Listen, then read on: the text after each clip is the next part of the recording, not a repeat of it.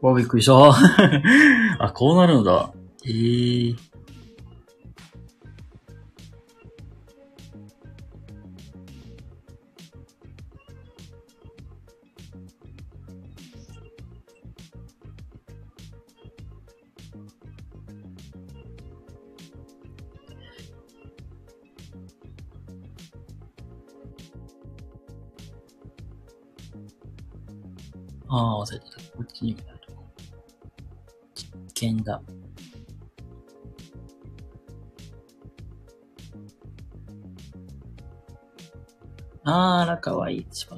しば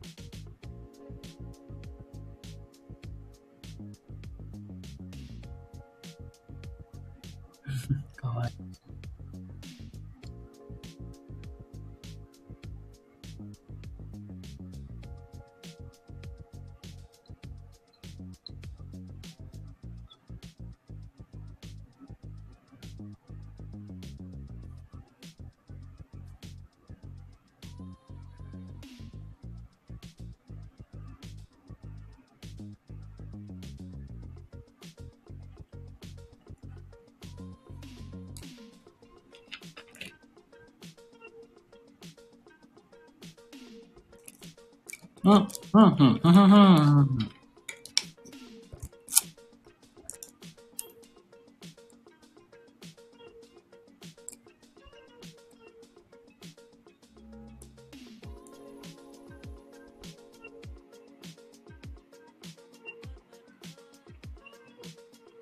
うん、はい、えー、どうも皆様聞こえますでしょうか？帝国の6時となりました。はい、ということでね、えー、っと、すいません、急遽ですが、あの、ライブ配信をね、やっていきたいかなと思います。どうも、皆様こんばんは、シーリンでございます。ということでね、えー、本日もね、のんびりまったり、こんな感じでね、えー、やっていこうかと思います。はい。ということでね、えっ、と、まあ、一週間お疲れ様でございました。まあ、そしてね、来週もね、まあ明日から月曜日、まあ始まりますが、まあ頑張っていきましょうということで、まあ今日もね、あの、配信をしようかなと思います。まあなんと言ってもね、この一週間の大きな動きっていうと、あれですよ。スレッドですね、スレッダー。スレッダーやって、スレッダーでよかったよね。未だにごめんなさい、読み方がわからんけど、あ、スレッドね、スレッドね、そうそうそう、スレッド。そう、スレッドっていうね、もう新しいもう SNS が出てきて、まあ気になったのでついつい入れてみました、本当に。で、使ってみましたけども、まあ僕、ツイッターとね、まあ、スレッドの違い、いまいち僕もわからないけど、まあ、まあ触っていきながら、うん、ツイッターとの違いとか、あの、実感していこうかなと思います。一応ね、あのー、ちょっとアカウント作ってみて、まあ、ツイッターの使ってる感覚みたいに、えー、実際ちょっと 触ってみたりとかはしています。またもしよかったらスレッドの方もね、フォローしていただけたら嬉しいなと思います。はい。まあ、そんなこんなんでですね、えっ、ー、と、本日のね、公開収録は、目には目を、歯には歯をという、まあ、そんなお話をね、えー、していこうかなと思います。で、まあ、本題に入りたいところだったんだけど、そう、あの、皆さんにね、えー、ご報告っていうことで、あの、私の、えー、かわいいかわいいマスコットキャラクターである、この、ブルドッグちゃんのお話をね、少し、えー、させていただきたいと思います。はい、この可愛い可愛いブルドッグちゃん、名前をまだ実は決めていないということを、まあ、一週間前ぐらいに、えー、まあ、お名前募集しまして、えー、たくさんのね、ご意見をいただきました。ありがとう、アイデアとね、いただきました。ありがとうございます。で、えっ、ー、と、まあ、その中から、まあ、本当だったらさ、一個選べばいいんだけど、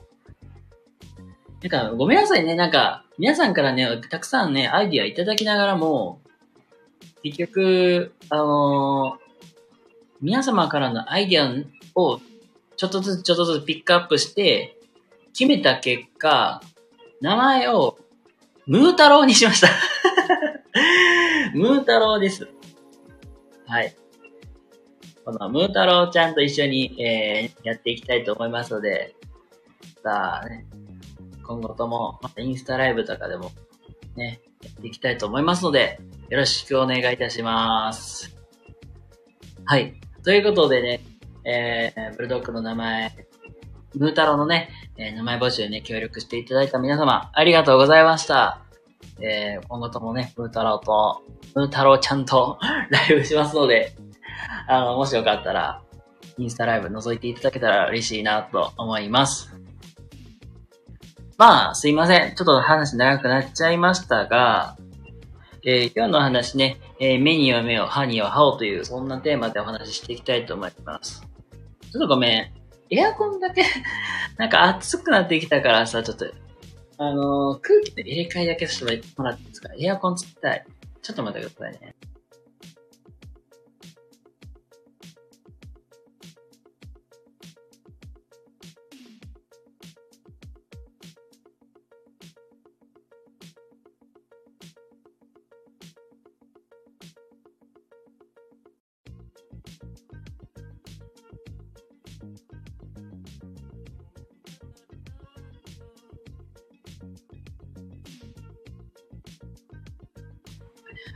うん。すいません、お待たせしました。はい。ということで、えー、今日はですね、目には目を、歯には歯をというテーマでね、お話をしていきたいと思います。ごめんなさい、ミュート外れたのいいんやけどさ、このミュートのこの音さ、いちいちいるって思ってさ、なんか鬱陶しく感じちゃう。ごめんなさいね、全然関係ない話になりましたけども。はい。ということでね、えー、本題に移りたいと思いますが、まあ、だい毎週日曜日はね、えー、特にテーマを決め、決めずになんかフリートークで、まあ、お話をするっていう、えー、時間にさせていただいております。まあ、普段はね、えー、学んだことを、インプットしたことをアウトプットするっていうのをずっとやってるんですけども、まあ、この日曜日だけは、なんか自分が、まあ、日頃感じたこととかを、まあ、言語化するっていう、そういう時間に、えー、させていただいております。で、えー、今日のテーマはね、目には目を、歯には歯をということで、今日はね、あの、僕の友達がね、まあ、インスタグラムで、まあ、話してた内容、あ上げてた内容を、えー、ちょっとこれがね、うん、心に引っか、ちょっと心もやって引っかかったんで、まあ、今日はね、その話をね、していきたいなと思います。まあ、うちの友達、大半がね、えー、小学校の教員をやってまして、うん、小学校の教員と保育士さんとか、まあそう、まあそういう系のな人、人が多いんですよ。で、友達がね、ちょうどね、こう、5年生かな ?5 年生の担任をしてて、で、たまたまなんか道徳の授業でしてしてた時に、ひか、なんか、なんていうかな、腑に落ちないっていうか、えー、これってどうなんていう話をね、えー、あげてたので、今日はね、その話をね、させていただきたいなと思います。それではね、えー、内容だけすいませんが、読ませていただきたいと思います。あの、ところどころね、あの、気を、まあ、個人情報に気をつけながらやっていきたいと思います。えー、そばから見てたら仲がいい。他人から見たら上っ面で冷たい関係性。で、まあ、その学年を担任していて、何が、まあ、ようやく何が課題かはっきり分かってきた気がした。いじめはダメ、そんなのは当たり前や。まあ、これはね、この多分この子供たちがね、考えなんでしょうね。でも嫌なことをしたらやり返す。そうじゃないと自分の気持ちも発散されないし、相手は痛みを理解できないでしょう。自分がされたら相手はどうなってもいい。周りの人にどう思われたって、自分の嫌な気持ちを発散できたらそれでいい。そういう考えの人が25人中17人もいるという、結構割合的高いな。で、諦めないわけではないけど、まあ結局これは学校とか、まあ先生たちの責任ではないし、家庭教育の問題であるんじゃないの？となるほど。で、これ結局先生の責まあ、この、これの子供たち同士のトラブルって結局先生たちの責任じゃないのっていう、まあそんな話でございます。なんかね、うーん、深いなとは思うんですけども、なんかこの問題のポイントって3つくらいあるなと思ってて、えー今日の考え、まあ今日はね、そんな3つのポイントに分けて話していくんだけど、まあ公開収録のいいところってあんまり時間気にせずできるというところなんで、もう今日はね、もう存分に話しちゃいたいと思います。やっぱりね、なんだろう。うーん、このポイントを3つに分けた理由としては、まず1つ目に言えることって何かなって言ったら、あのいじめっ、まあ、どこからがいじめで、どこからがいじめじゃないか、これめちゃくちゃ難しい話なんだけど、この、いじめといじめじゃないとの境界線って難しいよねって話でもあるし、二つ目は、やったらやり返す。まあ、今日のテーマでも、やったらやり、あの、目には目を、歯には歯はまさに同じで、相手に嫌なことされたから嫌なことを仕返すっていうね。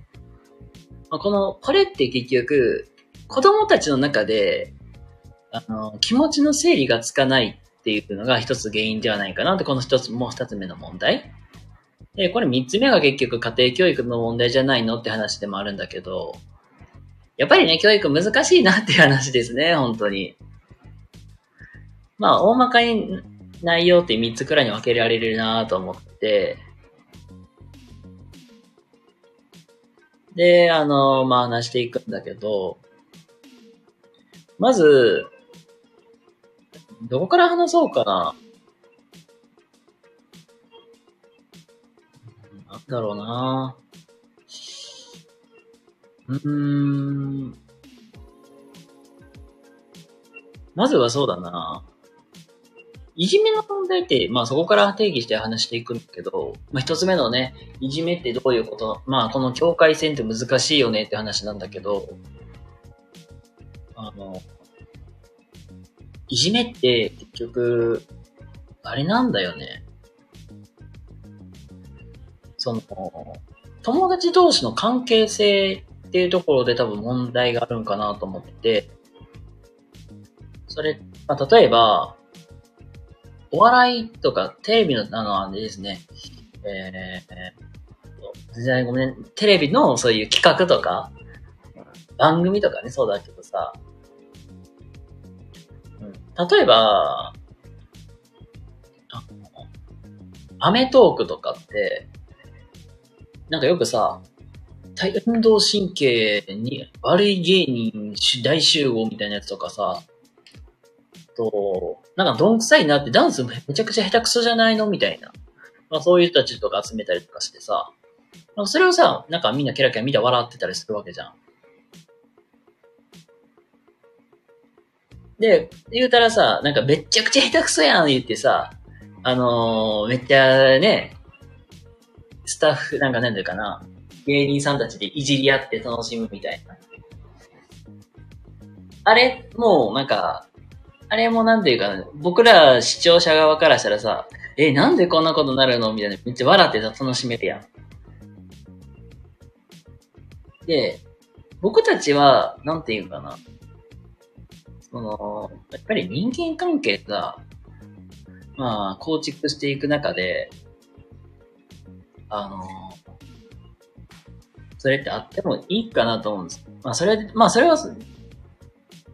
まあ、なんだろう、人間関係構築していく中で、まあ、大体なんかこれをしちゃダメとかさ、善悪の判断って、おそらく持ってると思うんですよ。あの、でこれをやっぱり人に言言っちゃいけないとかさ、それは分かってると思うんですよ。だけど子供ってそれが分からないわけよ。だから結局、テレビと同じように真似しちゃうんですよ。だから結果、今のいじめの形って、今のいじめの形って言っていいか分からないけど、まあ昔は、昔というか、多分まあ僕たちが、まあ子供だった頃って、あの、いじめっていうのは弱い者いじめを多分イメージすると思うんですよ。なんか弱い者いじめをして、まあ言うたらなんかドラえもんで言うなんかジャイアンとのび太のあの関係性みたいな。ジャイアンがなんか俺はものは俺の、俺のものは俺のものみたいなね。でああいう関係性からスタートしていって、なんか、でそこからなんだろうね、テレビとかもやっぱ普及していくわけだから、そこから多分、あの、今の言ったらアメトークみたいに、なんか、いじる、いじられる側みたいな、あの構構造ができて、結局、なんか、お前ドジじゃん、できてねえじゃんとか、うん、その個性的なところに関して、すごくなんか、うん、突っ込むみたいな。うわ、こんなのできないのとか、お前何それ、へ、下手くそやな、みたいな。っていう、ああいう関係性ができて、なんか、でへへ、まあ僕はなんかこんなもんよ、みたいな感じでごまかしちゃいるものの、なかなかいじめを表、いじめだっていうのを捉えるのが難しくなってきてて、今はやっぱり今度は子供たちで、あの、言ったらスマホとか、それ持ち出すから、今度は子供、小学生の中でも SNS でのそういういじめとかっていうのをで起きてくるわけなんですよ。うん、結構難しいところなんだけど、まあ、ここで言う話で何、まあ、ポイント、何が言いたいかっていうと、おそらく、子供って見たものをそのまま真似しちゃうし、善悪なんでつかないから、僕たち大人がね、一個一個教えていかなきゃいけないのかなって思うんですよ。で、あのー、な、なんでじゃあ、その、芸人さん同士でいじめが起きないのか。まあ、もしかするとさ、まあ、なんかマウント取り合ってたりするかもしれないけど、なんか芸人さん同士でさ、なんか特に大きなさ、トラブルってないのって、その、お互いの関係性なのかなと思って、だって、やっぱいじる側もいじられる側も、相手のことを尊重、尊敬し、尊重してるからこそ、あの、信頼し合ってるから、まあできることであって、うん、まあ、誰かがこう言ったことに対しに対しては、僕がカバーするみたいな、まあそういう関係性ができてるからこそ、あの、いじめ、まあそれなんかな、お互いになんか仲悪くなることもなくやってるわけやけど、子供たちって結局そういうのはわからないから、だからこそいじめって発展するんだろうなって。多分そこをやっぱり僕たちはきちんと教えてあげなきゃいけなかったりするんだろうなと思うし、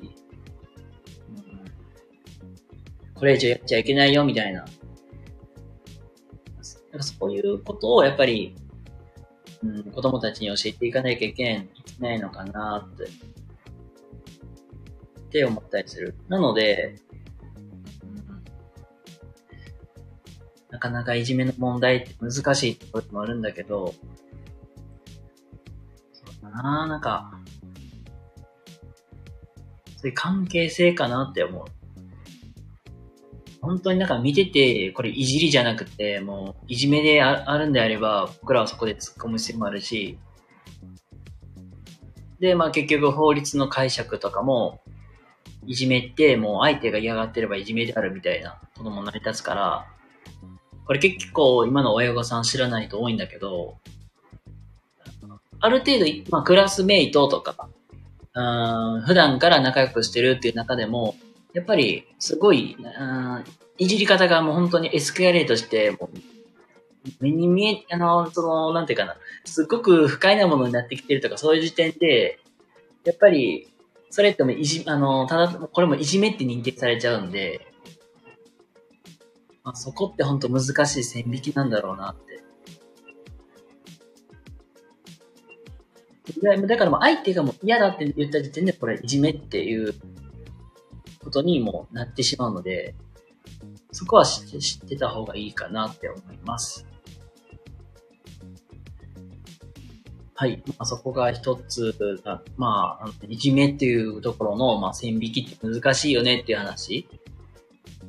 で、えっと、あ、ベニさんどうもこんばんは。ありがとうございます。昨日と今朝はありがとう。いえいえ、こちらこそありがとうございます。はい。っていうことで、なんかね、入られた方は多分、なんかいじめのことについて話してるんだろうなって思ってるんですけども、えっと、今日はね、あの、目には目を、歯には歯をということで、あの、僕の、まあ、友達がね、ちょっと、インスタでつぶやいてた内容が、心の中になんか引っかかってもやもやしたんで、今日はそんな話をね、しております。多分ね、来た方もいらっしゃるかと思うので、まあ、もう一回すいません、読み上げさせてもらおうかなと思います。で、まあ、個人情報のね、その辺も気をつけながらやらせていただけるんですけども、まあ、そばから見たら、仲がいい。担任から見たら、上っ面で冷たい関係性。で、まあ、その担任をしてて、で、それで何、何が課題かはっきり分かった気がしたと。いじめはダメ、なのは当たり前やん。らしい。でも、嫌なことをしたらやり返す。そうじゃないと自分のの気持ちも発散されないし、相手は痛みを理解できないでしょうと。自分がされたら相手はどうなってもいい。周りも人、周りの人にどう思われたって、自分の嫌な気持ちを発散できたらそれでいい。まあ、そういう考えが、まあ、25人中17人もいると、まあ、結構確率が結構高いんですけども、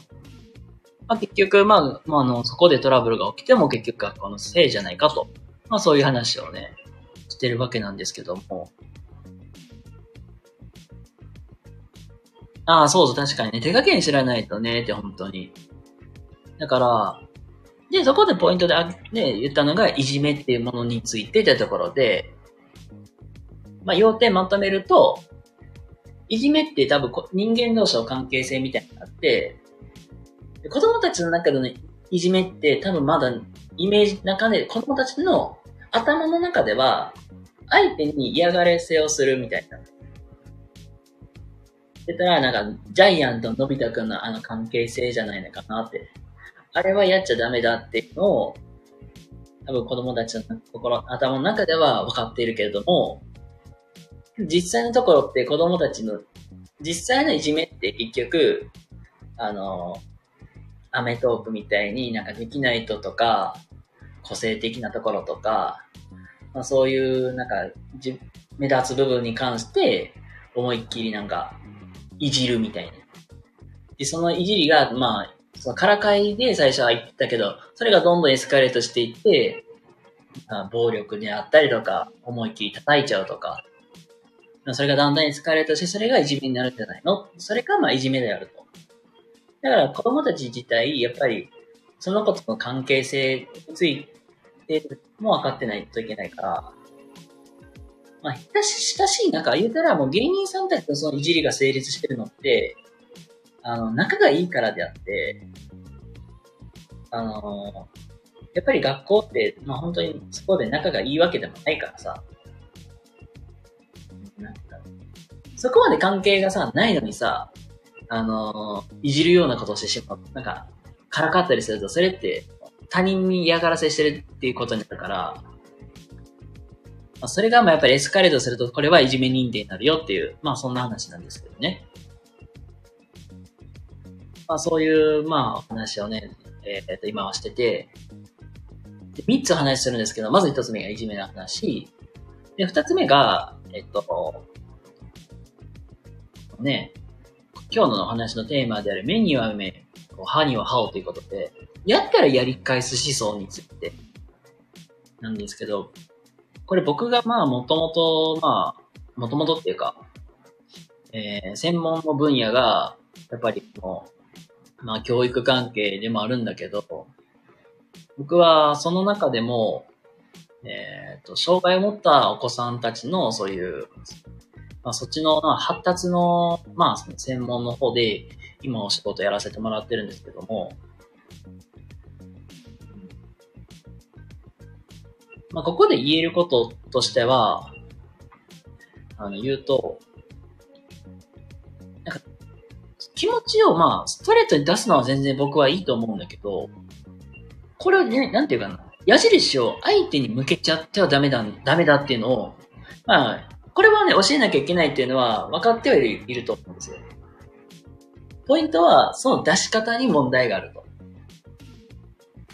で結構多くのなんて人って、多くの人とか、多くの人って言ったらいいかわからん。ごめんなさい。えー、まあ、うんまあ、これを、まあ、相手に、例えば、暴力って、まあ、暴力でややり返すのもそうだし、まあ、女の子とかだったらさ、なんか、人間関係を使ってなんかいじめを倒すみたいな、まあ、いろいろやり方あると、あるとは思うんですけども、あの、この、やったらやり返すって、やり返し方なんかやり返すのは本当は良くないけどさ、それを表出する仕方に問題があって、まあ、これさ、まあ言うたら大人とかで言う、大人っていうか、これ携帯とか使い出したら、例えばアンチをする、アンチコメントを出すとかさ、と、うん、ネット、ネットでいじめをするみたいな。あれにつながりかねないなって僕思って。で、今の子供たちにちゃんと教えなきゃいけないのって、この気持ちをどうコントロールするかっていうのを僕たちは教えなきゃいけない。だから直接ストレートに相手にやり返すとか、あの、ネットいじめみたいになんか、ネットになんか、この、こいつああだこうだ誹謗中傷とか、アンチコメント出すっていうのは、これはやっちゃいけないことだから、じゃそれをどうするかっていうのを僕たちは教えなきゃいけない。だから例えば、あのー、人間関係を切るとか、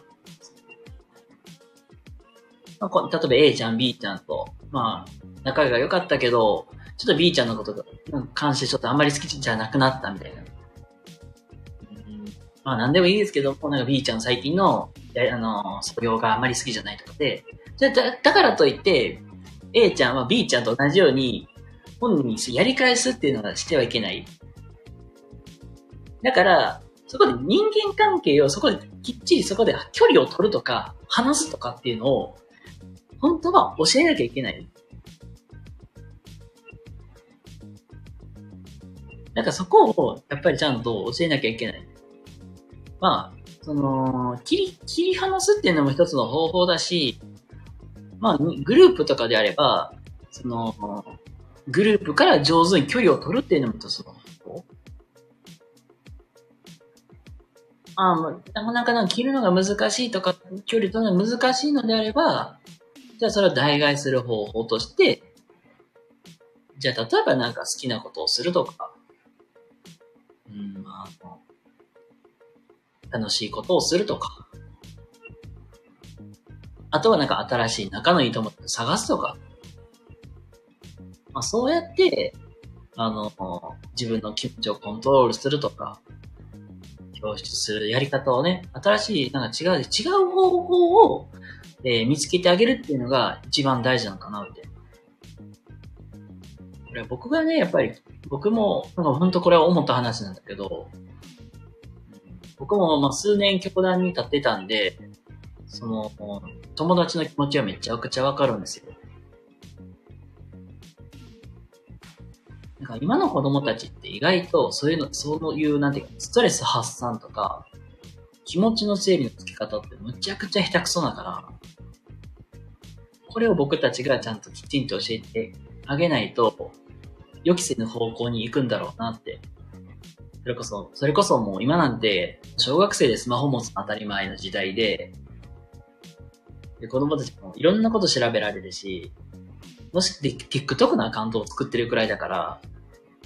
下手したら 使い方間違えて、誰かをいじめに追い、誹謗中傷しかねないっていうことにもなっちゃう。だからこ、そこを僕たちは上手に教えてあげなきゃいけないのかなって、って思います。どう表出するか、理想は許し、許し、相手を許すというより、怒ってる自分の感情を手放す。ああ、大人でも目標よって確かあ、ペニーさんありがとうございます。確かにね、そうだよね。大人でもなかなか難しいと多いからね、本当に。まあこれ、アンガーマネジメントで俗に言うけども、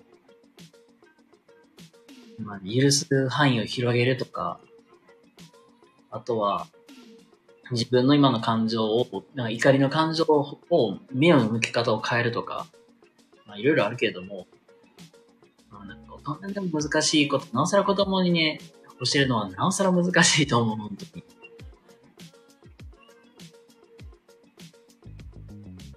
なので、その代替の、なんか教室の仕方とか、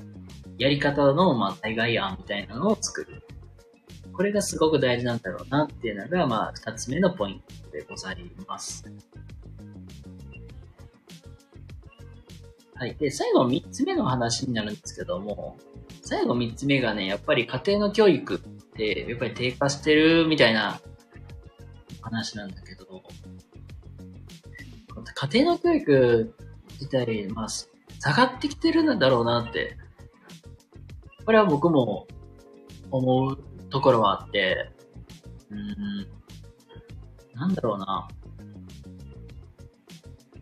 なかなか多分子供と向き合う時間が減ってきてるっていうのも一つの、まあ、原因でもあるし、あああとはやっぱり習い事とか、なんだろう。なんだろう、ごめん、なんか、教育熱心のママさんとかいたらごめんね、なんかごめんなさいって先謝っとくけど、結構さ、もう低学年のうちから塾行かせる人とか、スイミングとか、サッカーとかって、なんか習い事をめちゃくちゃさせたがるママさんとか結構いたりするんやけど、僕はそれより大事なことってあるなと思ってて、それはやっぱり人間性をどう育てるかとか、いろんな経験を積んでいくのも大事、まあ、あるんだけど、やっぱりなんだろう、家での関わり方ってめちゃくちゃ大事やなとか思ってて、うん、やっぱりね、なんか、子供とやっぱり一緒に過ごす、まあ、例えば何でもいいんですけども、ゲームで一緒に遊ぶとか、あと、学校の話をするとかさ、まあ、そういう、まあ、その家で過ごす時間がやっぱり、あの、コミュニケーション能力を育てたりとか、あと、親と関わりを増やしていく。うん、結局こ、そこができてないからこそ、うん、なんていうのかな。気持ちや表現とかが難しかったりとか、あとはなんだろう。あの、やっぱり子供って大人に見てほしいっていう気持ちがすごく強いからかさ。まあ、大人って言ってもやっぱり学校の先生とか、そういう習い事のそういうスタッフの先生とかよりは、やっぱりお父さんやお母さんとかに、お、こんなんできたでって、すごいでしょって言って、わあ、よく頑張ったじゃないって褒めてもらえる方が子供たちって一番好きやし、まあなんせもう、お父さんやお母さんに褒められたいのよ。本当に。で、それをやっぱり家でもできてないとかってなると、やっぱり子供って寂しいんだよね、気持ちが。まあそれが結局、これ、まあね、たら愛着障害って言うんだけど、それ、やっぱりなんか褒めてもらえないとか、構ってもらえないっていうことが続くとどうなるかって言ったら、やっぱり学校でいろんな問題を引き起こす原因になってくるのよ。例えば、その、注意を引くために、いたずらするとか、あとは、なんだろう。人を叩くとか。で、これをで、結局、怒られるから、あ、先生にまた見てもらえて、構ってもらえてるっていうね、なんかそういう変な学習をしちゃうんです、子供って。意外とね、今の子たちってそういうこう増えてきてるなって思う。だからやっぱりもっともっと子供と関わってほしいなっていうのはあったりする。だから習い事をさせるっていうのも、僕はそれは悪いことではないけども、それをするよりは、やっぱり家でもやっぱり過ごす時間っていうのをね、もっともっと作ってあげるのがいいなって思います。ぱりね、コミュニケーションとか上手になっていくのもやっぱり家での関わり方っていうのがすごく大事だよっていう話をね、実はね、あのー、この2時間前までずっとそんな、あの、講座を受けてて、あ、確かに大事だよなっていうのをめっちゃ勉強になってたんで、あったんで。うん、だから。多分、この社会の問題もあるんだろうなって。なかなか休みが、休むことができないという、そういう社会になっているのも一つ原因なんだろうなって思ったりしております。だからなんか、まあ結局、まあ今日の話にね、ざっくりまとめて、まとめていくんだけど、結局、まあ三つ目である、まあこの子供とのかかる時間って、時間を長くするっていうのも大事やけど、まあ、うんなかなか休みにくいっていうのも現状だし、だからといって社会の制度を変える、いきなり変えるっていうのは難しいけども、夜、まあちょっとした時間を使って、まあ子供と話す時間を作るっていうだけでもいいですし、なんせね、やっぱり、うんまあ、一番は、子供が、まあ、嫌なことがあった。そして、もうそれを友達にやり返すっていう、このなんか負のループをやっぱり打ち消すためにも必要なことって、やっぱり代替案とか、こう、まあ、気持ちを表出するっていう時は、まあ、やっぱりこういう方法、まあ、言うたら感情オーダー、どうコントロールするか。例えば、まあ、あの、好きなことを、まあ、野球が好きなら野球をしてスカッとして忘れようでもいいし、あとは、静かに、まあ音楽聴いて過ごすのが好きやったらそれをして過ごすって一つの方法だし、まあそうやって、そのストレスをどう解消するかっていうのを僕たちは教えていかなきゃいけないのかなって。と、あとは人間関係切る、切る勇気も必要っていう。うん、距離を取るとかね。まあそういうのも僕たちは教えていかなきゃいけない。今の子供たちはなかなかそういうのを、えー、知る機会っていうのは少ないから、やっぱり僕たち大人が教えなきゃいけないんだろうなって。で、まあ、思ったところでございます。はい。えー、ということですいません。今日のね、お話長くなっちゃいましたけども、あのいかがだったでしょうか？結構40分くらい話してるんですけども ね、あの、ベニーさんもね、コメントの方ありがとうございます。ね、と誹謗中傷で母校は、え、スマホどころか携帯禁止になってます。みんな隠し持ってるけど、禁止にすれば学校は責任から流れる。それいいわ、母校。いやー、だね、確かにね。まあけど、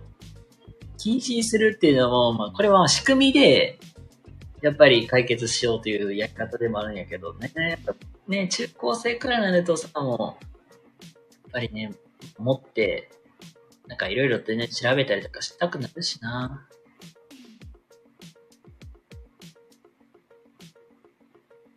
負のループに持っていかないように僕たちがどう教えていくのかとか。なんだろうな、その、あとは感想ね。結構僕たち、まあ僕たちもやっぱり療育の業界で働いてるからこそ、まあ、まあ話せることでもあるんだけど、なかなか、代替案とかをね、出すっていうのは本当大事なんですよね。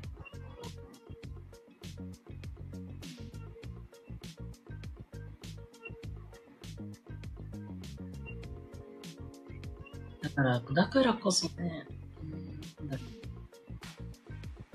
教育現場も、もう少しなんか、うん、もっともっと本質なところに目を向けた方がいいんじゃないとは思うんやけど。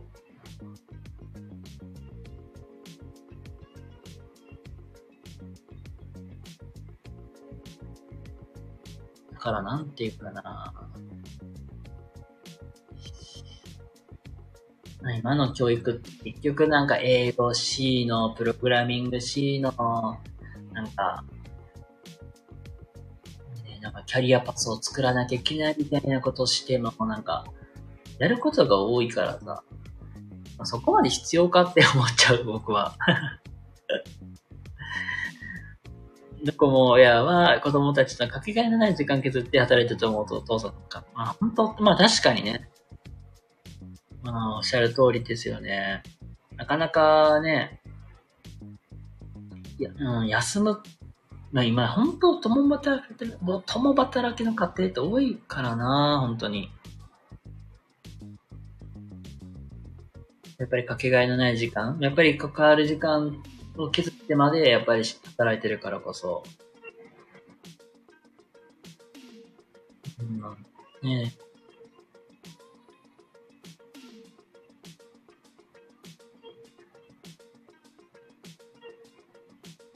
なんかむず、あれらしく難しいところだよね、なんか。もっとお父さん、お母さん、こうしよう、ああしてよって言いたいけども、もう働い、働いて、もう子供の世話をしてやったいのにっていうね。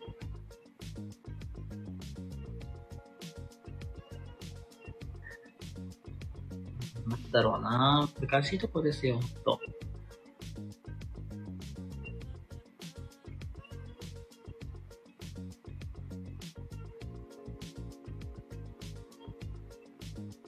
両親もともなコミュニケーションをして、3歳までに何万語入るかという大きな。へ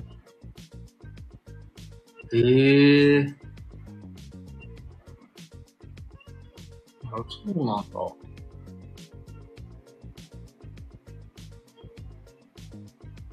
なんだろうね。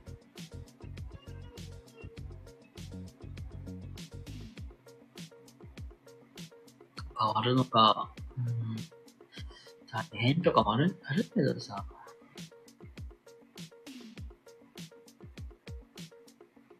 6歳で小学校入学生とは学校でよろしくすればないわ、と思う。うん。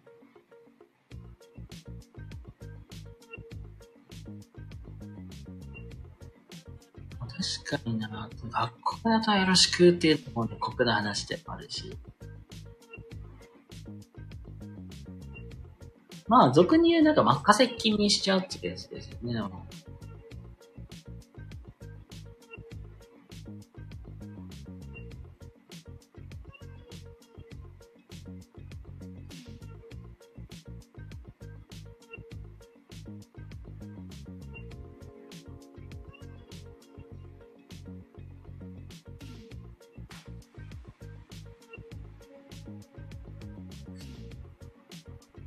3歳までのその研究は、えー、子供食堂最初に仕掛けた。ああ。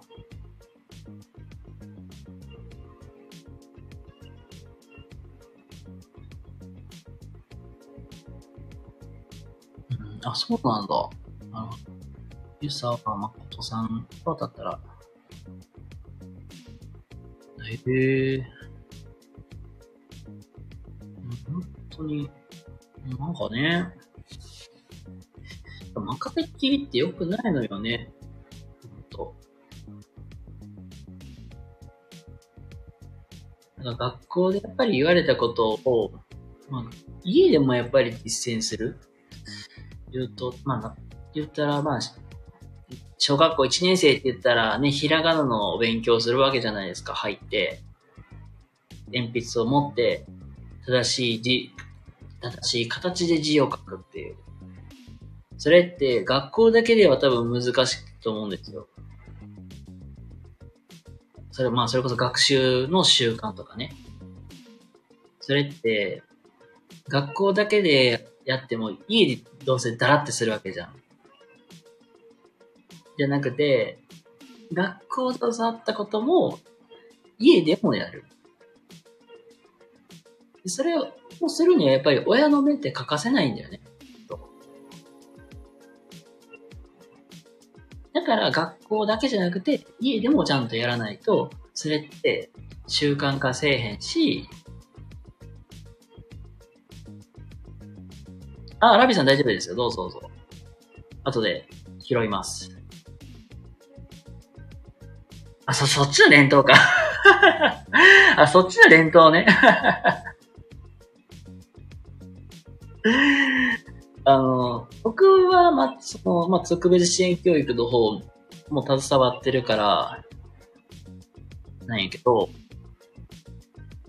あの結構、まあ、言う、あの、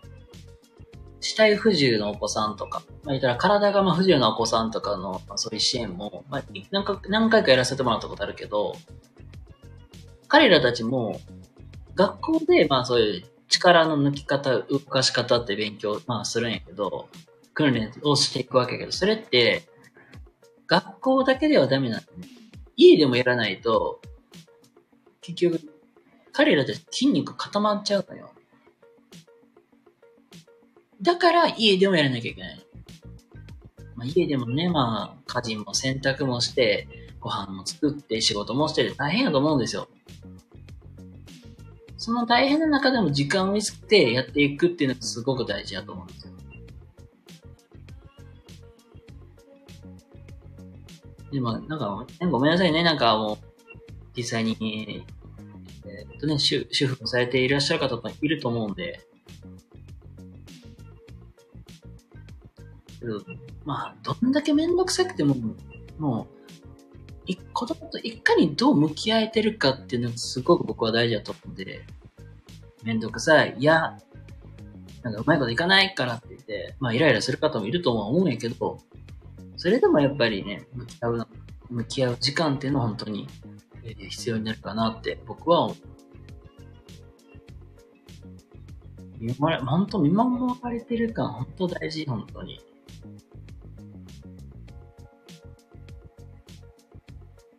で、そこで頑張ってるんだったら褒めてあげたらいいし、厳しい言葉を言ってもいいと思う。これはダメだみたいな。まあ、その時はね、子供はね、ぐずると思うけども。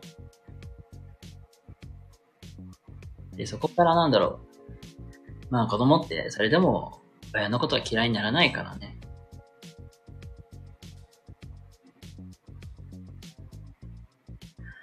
そこが大事だろうなと僕は思います。